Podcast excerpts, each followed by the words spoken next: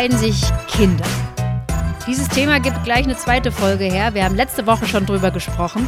Diese Woche geht es um Zeitpräferenzen, also um Geduld. Kann man Geduld lernen? Wie verändert sich Geduld mit dem Alter? Und wie verändern sich Risikopräferenzen? Sind die uns in die Wiege gelegt oder können wir durch Erziehung und Erfahrungen noch was dran verändern? Darüber spreche ich wie letzte Woche mit meiner lieben Kollegin Claudia Zoller. Sie ist Dozentin am Management Center in Innsbruck und kennt sich super aus mit allen Arten von Kinderexperimenten, denn sie forscht aktiv in diesem Bereich. Mein Name ist Verena Utikal. Das ist der Podcast Ja, Nein, Vielleicht und das ist Folge 30. Alle weiteren und bisherigen Folgen findet ihr überall dort, wo es Podcasts gibt. Zum Beispiel in der NTV-App oder bei Audio. Claudia, wie schön, dass du schon wieder mit dabei bist für Teil 2. Ja, voll. Sehr cool.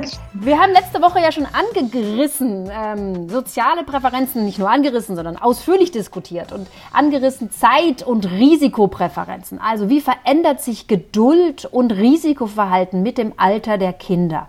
Du hast letzte Woche gesagt, eure Teilnehmer sind mindestens drei höchstens 18, also Heranwachsende und Kinder und Jugendliche beobachtet ihr. Mhm, genau. Und du hast das auch mal ganz kurz schon mal erzählt, was eigentlich ein typisches Geduldsexperiment ist. Kannst du es nochmal wiederholen für alle, die letzte Woche geschwänzt haben? Sehr gerne, ja. Also wir zum Beispiel haben in unserer letzten Studie Geduld gemessen, ähm, einfach angelehnt an den typischen Marshmallow-Test. Man kennt das vielleicht auch aus der, aus der Werbung jetzt, in diesem Kinderüberraschungsei. Mm, genau, äh, richtig, da gab es auch. Genau, also wir mm. geben Kindern sozusagen eine Auswahl und wir sagen so, also sie können jetzt einen Taler, den sie später gegen ein Geschenk eintauschen können. Den können sie vielleicht zwei Taler jetzt gleich haben oder Sie können die Taler auch aufsparen auf morgen. Bei den ganz kleinen Kindern machen wir das auf morgen. Bei den älteren Kindern kann dann auch schon mal zwei, drei Wochen dazwischen sein. Mhm. Geduld. Mhm. Ganz mhm. genau. Mhm. Genau. Und dann äh, ist es so, dass alles, was die Kinder aufsparen, da bekommen sie später mehr davon. Also wir versprechen zum Beispiel den Kindergartenkindern, wenn sie den Taler auf morgen aufsparen, dann bekommen sie zwei Taler wieder zurück. Also ich gebe dann immer einen Taler noch obendrauf. Mhm. Den Sie dann morgen einlösen dürfen. Mhm. Ganz genau, den dürfen Sie dann morgen gegen Geschenke einlösen. Und was wir da sehen, ist, dass ähm, gerade bei unserer letzten Kindergartenstudie zum Beispiel, dass äh, da Kinder durch die Bank, also wirklich, die konnten sich entscheiden zwischen zwei heute oder einen heute und dafür zwei morgen oder gar keins heute und vier morgen. Also da ist schon ein großer. Moment nochmal, das war mir zu schnell. Also was, sind die, was sind die Optionen? die könnten zum Beispiel also zwei heute haben, aber dann bekommen sie morgen gar keins. Ja, zwei heute, morgen nichts, oder? Genau. Die mittlere Option war sozusagen, die können sich eines für heute behalten und mhm. gleich eintauschen mhm. und eines für morgen aufsparen. Und mhm. wenn sie es aufsparen auf morgen, bekommen sie morgen zwei. Okay. Mhm. Genau. Und die ganz, ganz geduldige Option sozusagen, das war dann, dass sie heute gar nichts bekommen und dafür morgen vier Taler. Mhm, mh, mh. Okay, ja. Genau, also man sieht also ganz schön, dass Kinder, die sehr ungeduldig sind, äh, die würden jetzt also gerne zwei Taler heute behalten und gleich eintauschen. Und dann gibt es Kinder, die sind sehr, sehr geduldig und die warten dann auf morgen, dass sie morgen vier Geschenke bekommen. Wahnsinn, solche Kinder gibt es? Also meine sind es nicht. ja, solche Kinder gibt es. Ähm, es ist sozusagen jetzt bei so ganz kleinen Kindern ist es nicht immer ganz klar, ob das jetzt wirklich mit dem Alter zusammenhängt. Es gibt ein paar Studien, die gezeigt haben, dass es da schon Altersunterschiede gibt zwischen drei und sechsjährigen. Also tendenziell ist es schon eher so, dass die älteren Kinder eher mal aufsparen.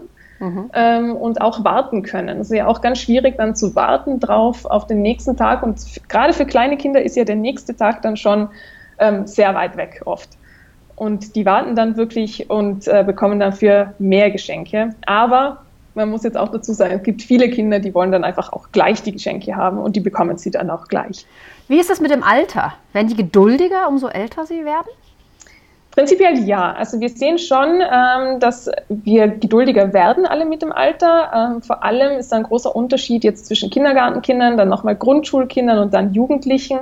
Da entwickelt sich sehr viel im Sinne der Geduld. Also Jugendliche sind jetzt sicher viel, viel geduldiger als äh, Kindergartenkinder. Man sieht auch schon einen Unterschied zwischen Grundschulkindern und, und Kindergartenkindern, dass die einfach mit dem Alter eher auch gewollt sind, darauf zu warten, dass sie morgen auch mehr bekommen. Also eigentlich sparen sozusagen. Die sparen dann mhm. ähm, und dass, dass man morgen wie beim Sparbuch sozusagen, man legt was an und bekommt dann später ein bisschen mehr wieder, wieder zurück. Du hattest letzte Woche schon erzählt, dass bei den sozialen Präferenzen, also wie geduld, wie, wie großzügig ich bin, nee, Geduld sind wir jetzt, wie großzügig ich bin, dass der Status der Eltern eine Rolle spielt. Wie sieht es denn aus bei dem Geduld? Hat hier auch, du sagst, sparen können oder sparen wollen. Das muss man ja auch gelernt haben. Das muss man ja vielleicht bei seinen Eltern abgeschaut haben, dass Sparen vielleicht überhaupt möglich ist und dass überhaupt genug übrig ist, dass man sparen kann.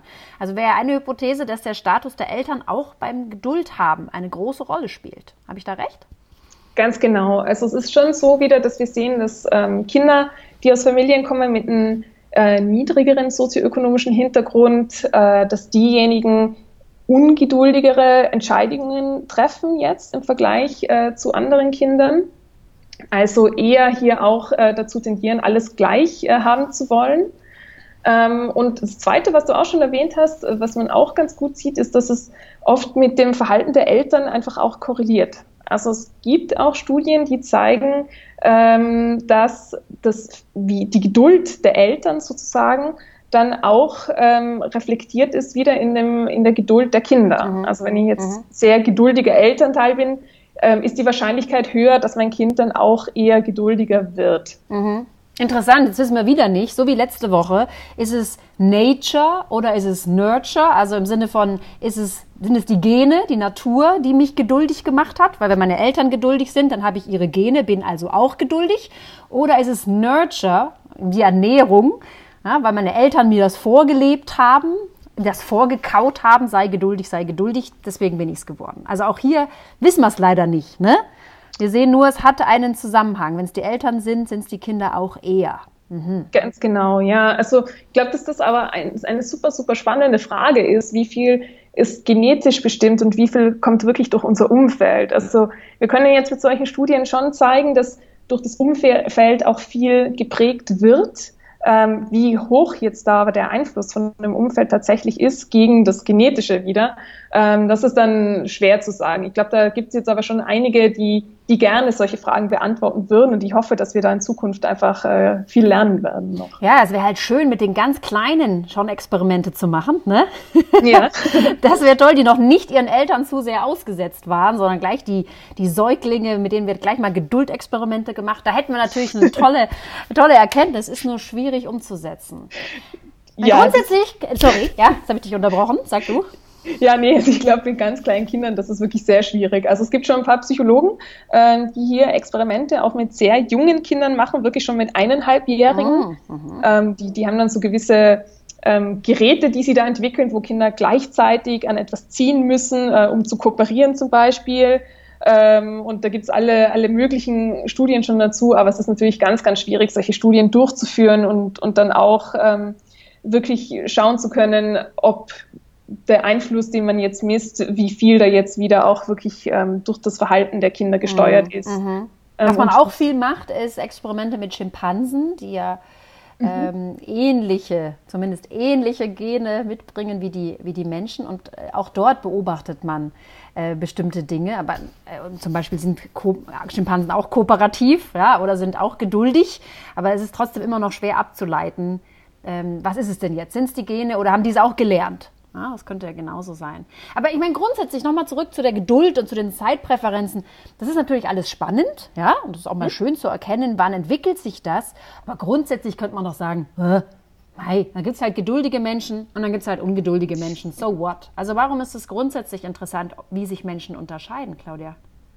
Also grundsätzlich ist es super interessant, sich das anzuschauen, ähm, dass wir einfach sehen, dass Geduldmessungen während der Kindheit schon große Indikatoren sind für das, wie wir uns später als Erwachsene dann auch entscheiden werden. Also zum Beispiel sind da Zusammenhänge schon gefunden worden ähm, zwischen dem Bildungsniveau, das man erreicht, sozusagen, ob man jetzt gerade mal die Pflichtschule fertig macht ähm, oder ob man wirklich auch an die Universität geht, hier weiter studiert sozusagen. Also es ist schon so, dass sehr geduldige oder Kinder die Wahrscheinlichkeit, sagen wir so, die Wahrscheinlichkeit ist höher, dass geduldigere Kinder dann auch eher äh, später einen Erfolg haben werden im Sinne von höchsten Bildungsabschluss äh, und wie viel sie auch äh, akademisch erreichen. Ähm, das heißt jetzt allerdings nicht, dass wenn jetzt ein Kind ungeduldig ist, ja im Alter von vier, fünf Jahren, dass das dann später äh, keinen hohen Bildungsabschluss haben äh, wird. Das stimmt natürlich nicht. Man kann das nur sozusagen allgemein sehen. Also allgemein über die ganzen Studien sieht man schon, dass da eine gewisse Korrelation besteht. Zu Geduld bin ich denn gewollt, wirklich auch was zu warten, zum Beispiel gewollt, auch einen Universitätsabschluss zu machen und eben nicht gleich arbeiten zu gehen mhm. äh, und gleich Geld zu verdienen. Ja, oder bin ich geduldig, mich hinzusetzen, meine Hausaufgaben zu machen oder halte ich das nicht aus und muss direkt wieder spielen gehen? Ne? Also es ist im Kleinen, genau. das, im Kleinen das Gleiche, äh, ob ich es durchhalte, später zu lernen und nicht ähm, mir ein Bier aufzumachen. genau.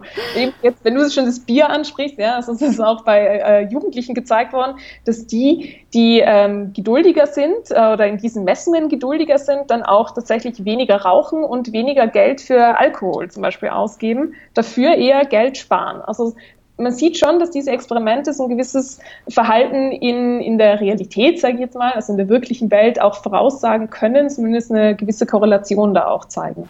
Okay, also wenn ich jetzt wenn ich jetzt meine beiden Kinder zu geduldigen Menschen machen möchte, ja, weil ich sehe, es hat nur Vorteile. Die rauchen dann nicht, die trinken dann nicht und die werden dann äh, wahnsinnig erfolgreich in ihrem Leben sein. Also was soll ich denn dann tun? Kann ich sie beeinflussen? Kann ich sie geduldiger machen?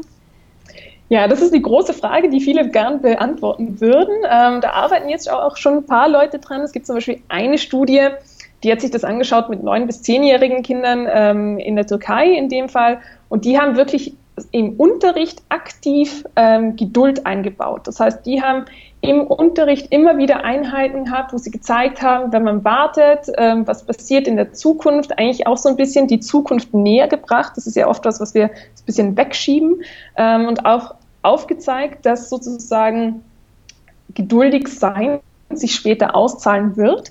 Und die hatten mit ihrer Intervention auch einen großen Erfolg und haben gesehen, dass dann Kinder tatsächlich auch geduldiger waren. Vor allem die, die vorher sehr, sehr ungeduldig waren. Also für die hat das gut funktioniert, ähm, dass die in der, der Messung nach der Intervention sozusagen ähm, auch geduldigere Entscheidungen dann getroffen haben. Also es gibt, sage ich mal, gewisse Möglichkeiten, in denen man Geduld vielleicht fördern kann. Ähm, und ja, aber eben, es ist jetzt sicher nicht Geduld der einzige Erfolgsfaktor für Schäfer. Da gibt es dann sicher noch viel mehr. Gibt es noch mehr? Ja, vielleicht sogar Risiko. Hm? Könnte sogar sein, dass es Risiko ist. Da kommen wir gleich dazu. Aber was ich noch mhm. gerne zu den Zeitpräferenzen sagen möchte, was wichtig ist, ist auch, dass dieses Warten sich lohnt. Du hast es gerade auch schon gesagt. Also es geht nicht darum, Warten zu üben, sondern es geht darum, zu verstehen, dass wenn ich warte, dann kommt danach auch was Besseres. Und gerade in Familien, in denen oft nicht konsequent belohnt wird, wenn diese Belohnung versprochen wurde, dann ist es total schwierig für diese Kinder, hm, geduldig zu sein beim nächsten Mal, weil sie gar nicht davon ausgehen können, dass dieses Versprochene, was dann passiert, wenn ich geduldig bin, überhaupt eingelöst wird. Hm? Ganz genau. Also wir sagen den Kindern ja auch immer, also wir, wir versprechen denen natürlich auch, wir kommen am nächsten Tag wieder, ja. Und das ist aber ganz wichtig, dass wir uns wirklich an alles halten, was wir denen auch sagen, beziehungsweise ist dann auch so, dass wir oft, ähm, wenn wir jetzt wieder bei den ganz kleinen Kindern sind, den, den Kindergartenlehrerinnen oder auch den Lehrern in der Schule, dann sagen, wir kommen morgen wieder und die, die versichern das den Kindern dann auch nochmal, weil sonst ja. wäre das natürlich irgendwie eine blöde Übung am Ende, wenn es dann doch nicht stimmt. Richtig, richtig. Also ihr müsst konsequent sein, sonst bringt das alles nichts. Wie sieht es aus mit den Risikopräferenzen? Auch die haben wir letzte Woche kurz angekratzt. Äh, du hast äh, schon kurz angedeutet, Risikoverhalten verändert sich auch mit dem Alter. Genau, Risikoverhalten verändert sich auch. Äh, was wir hier vor allem sehen, ist, dass wieder jüngere Kinder sehr eher risikofreudig sind. Also die gehen ganz gern mal ein Risiko auch ein ähm, und äh, ja, sozusagen setzen dann ganz gern mal auf so eine Lotterie, kann man das dann nennen, ja, wo man nicht genau weiß, ähm, bekommt man jetzt eine große Auszahlung oder wenn man verliert, bekommt man vielleicht gar nichts oder nur eine kleine Auszahlung.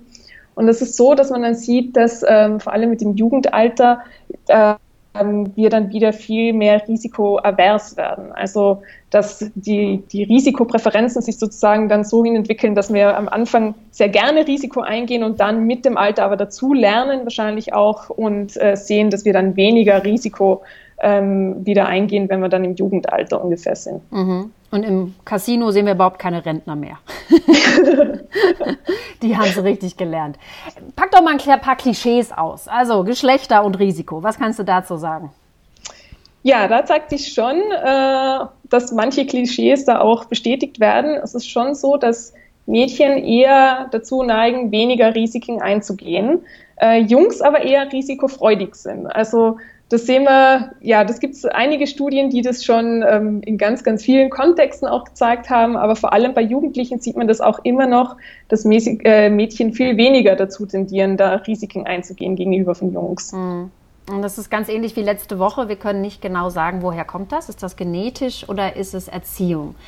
Jedoch gibt es eine ganz tolle Studie, auch aus dem psychologischen Bereich wieder. Die machen ja auch viele coole Sachen die Eltern beobachtet haben mit ihren Kindern auf dem Spielplatz. Ne? Also mhm. um zu betesten, wie sieht es aus, wie verhalten sich Kinder, ne, nicht wie verhalten sich Kinder, sondern wie verhalten sich Eltern, ähm, wenn ihre Kinder risikoverhaftes Verhalten zeigen. Mhm. Und äh, das ist sehr spannend. Die haben verschiedene Spielgeräte gehabt und ähm, verschiedene Eskalationsstufen. Also das Kind fasst das Gerät nur an oder es turnt eben da sehr äh, risikohaft herum. Und dann haben sie gemessen, wie lange brauchen die Mütter, das waren Mütter, es sind äh, in vielen Studien leider immer nur Mütter. Es wäre sehr, viel, sehr spannend auch mal zu sehen, was die Väter denn für einen Einfluss haben, aber hier eben nur die Mütter. Und sie messen, wie schnell greift die Mutter ein, wie schnell mhm. sagt sie was, wenn es riskant wird und was sagt sie denn. Ja? Und man sieht, ähm, ja, ist tatsächlich nicht besonders überraschend leider, dass die äh, Mütter relativ schnell eingreifen. Ne? Also sie trauen ihren Kindern ähm, wenig zu. Und jetzt kommt's, sie greifen viel, viel schneller ein, wenn das eine Tochter ist. Also bei Mädchen wird viel schneller gesagt, pass auf, das ist zu gefährlich, da kannst du dir wehtun. Also viel, viel häufiger kommt bei den Mädchen diese Warnung. Was natürlich dafür spricht, dass die Mädchen das irgendwann akzeptieren und auch äh, ihr risikoverhaftes Verhalten runterfahren, ne, wenn sie immer das hören. Und es gibt nur einen einzigen Satz, einen einzigen Satz, den Jungs häufiger hören. Rate mal. Hm. Da weiß ich jetzt gar nicht genau. die, sagen, die hören viel häufiger, super, mach mal weiter, richtig gut machst du das. okay, ja, das Ne? Und das finde ich schon bezeichnend. Das, das finde ich immer ein bisschen schade, ja. Ja, es ist schade und es, es finde ich auch interessant, weil es natürlich eine Facette zeigt von erlerntes Verhalten. Es das heißt noch immer nicht, dass das nicht auch zum Teil in den Genen drin steckt, aber es das heißt auf jeden Fall auch, Mädchen lernen was, Jungs lernen auch was. Und was ich auch immer interessant finde, ist, dass ganz oft bei Interventionen dann überlegt wird, wie können wir die Mädchen dazu bringen, risikoliebender zu werden. Ne? Also wenn man Erfolg im Beruf haben will, dann muss man riskanter werden, dann muss man Ellenbogen haben und da müssen wir jetzt alle Mädchen risikohafter werden lassen. Aber interessanterweise, wenn man sich Statistiken anschaut von mh, hm, tödlichen Verkehrsunfällen, dann sind es meistens die jungen Männer, die sterben. Ja, das heißt, vielleicht wäre auch ein Ansatz zu sagen, wie können wir denn die Jungs weniger risikoliebend machen? Könnte auch eine Idee sein. Ja, das, also das finde ich auch einen ganz spannenden Gedanken, ähm, dass man nicht immer nur sozusagen versuchen muss, wie, wie kann man ein Mädchen pushen, sondern dass es auch das Gegenteilige gibt. Ja? Also vielleicht sollte man auch die Jungs manchmal ein bisschen zurückhalten, jetzt gerade wenn es im Sinne von Risiko ist. Aber es, es kommt immer so ein bisschen auf die Risikodimension an. Ja? Also manchmal ist ja ein bisschen Risiko zu nehmen auch ganz gut. Ja? Mhm. Also mhm. man kann ja sozusagen diese Risikotoleranz haben. Ähm, und weil wenn man immer auf Risiko verzichtet, ist es halt auch so, dass man am Ende immer die sichere Option wählt und dann vielleicht, äh, ich sage jetzt mal, später im Job auch einige Möglichkeiten verpasst, ähm, beziehungsweise die sichere Option jetzt, so wie es in unseren Experimenten auch immer ein bisschen äh, geframed wird, meistens die ist, die ein bisschen weniger zahlt. Ja, und wir hatten ja auch letzte Woche darüber gesprochen, dass Wettbewerbsverhalten, also dass der Wille in den Wettbewerb einzutreten, auch mit dem Willen zu tun hat, gehe ich ein Risiko ein. Ne? Also dass auch äh, genau. hier ein starker Zusammenhang herrscht. Ja. Wie können wir genau. denn Mädchen risikohafter machen oder Jungs weniger risikobereit? Gibt es hier auch Interventionen? Da arbeiten sicher schon Leute dran an Interventionen. Ähm, mir fällt jetzt gerade gar keine ein, noch direkt. Das Einzige, was mir dazu auch einfällt, und das spielt eigentlich sehr schön das rein, was du vorher schon erklärt hast, ist, dass vor allem Mütter ähm, natürlich viel noch in, der, in dieser Erziehungsrolle sind und vielleicht einen stärkeren Einfluss einfach auch auf die Kinder haben. Und es hat sich auch gezeigt, dass Mütter einfach ähm, Risikopräferenzen von Müttern, vor allem auf Töchter, dass es da einen gewissen Zusammenhang gibt. Mhm, ja? Also das ist auch mhm. schon in Studien gezeigt worden. Also ganz ähnlich zu dem, wie du das ähm, gerade auch beschrieben hast, haben sie das in Experimenten auch schon gezeigt, dass äh, Töchter, die eher, also wo Mütter eher risikoavers sind, dann auch das ganz klar, ganz stark auf Töchter vor allem überträgt, aber auf Jungs zum Beispiel nicht so. Also eben, vielleicht geht es dann wieder in die Frage ein bisschen zu Nature versus Nurture. Ja? Also mhm. ist es dann schon genetisch oder ist es dann wirklich auch nur die, die, die Erziehung, dass das ähm, Mütter auf Töchter vielleicht einen stärkeren Einfluss nehmen im Sinne von Risiko? Super spannend. Also was heißt, wir brauchen mehr Studien und wir brauchen vor allem auch mehr Väter in den Studien, um zu verstehen, welchen Einfluss denn die Papas haben können. Ähm, und da musst du unbedingt was machen, Claudia. Würde ich, würde ich super gerne, ja. Also, Es ist meistens tatsächlich so, dass ähm, wir geben ja auch immer noch so einen Elternfragebogen mit raus, wenn wir Experimente in den Kindergärten machen, ähm, dass einfach zu 90 Prozent Mütter diesen Fragebogen mhm. dann am Ende ausfüllen und äh, Väter nur ganz, ganz selten. Das finden wir immer sehr schade. Ja, genau. Und da sehen wir, obwohl sich schon viel geändert hat, manches ist immer noch genau so, wie als ich in die Schule gegangen bin. Elternabende voller Mamas, so ist es. Genau. Claudia, es war ein super tolles Gespräch. Hab vielen Dank für deine Expertise. Sehr spannend. Ich weiß, ihr habt gerade ein neues äh, Papier in der Pipeline. Äh, da geht es um fleißige Bienchen.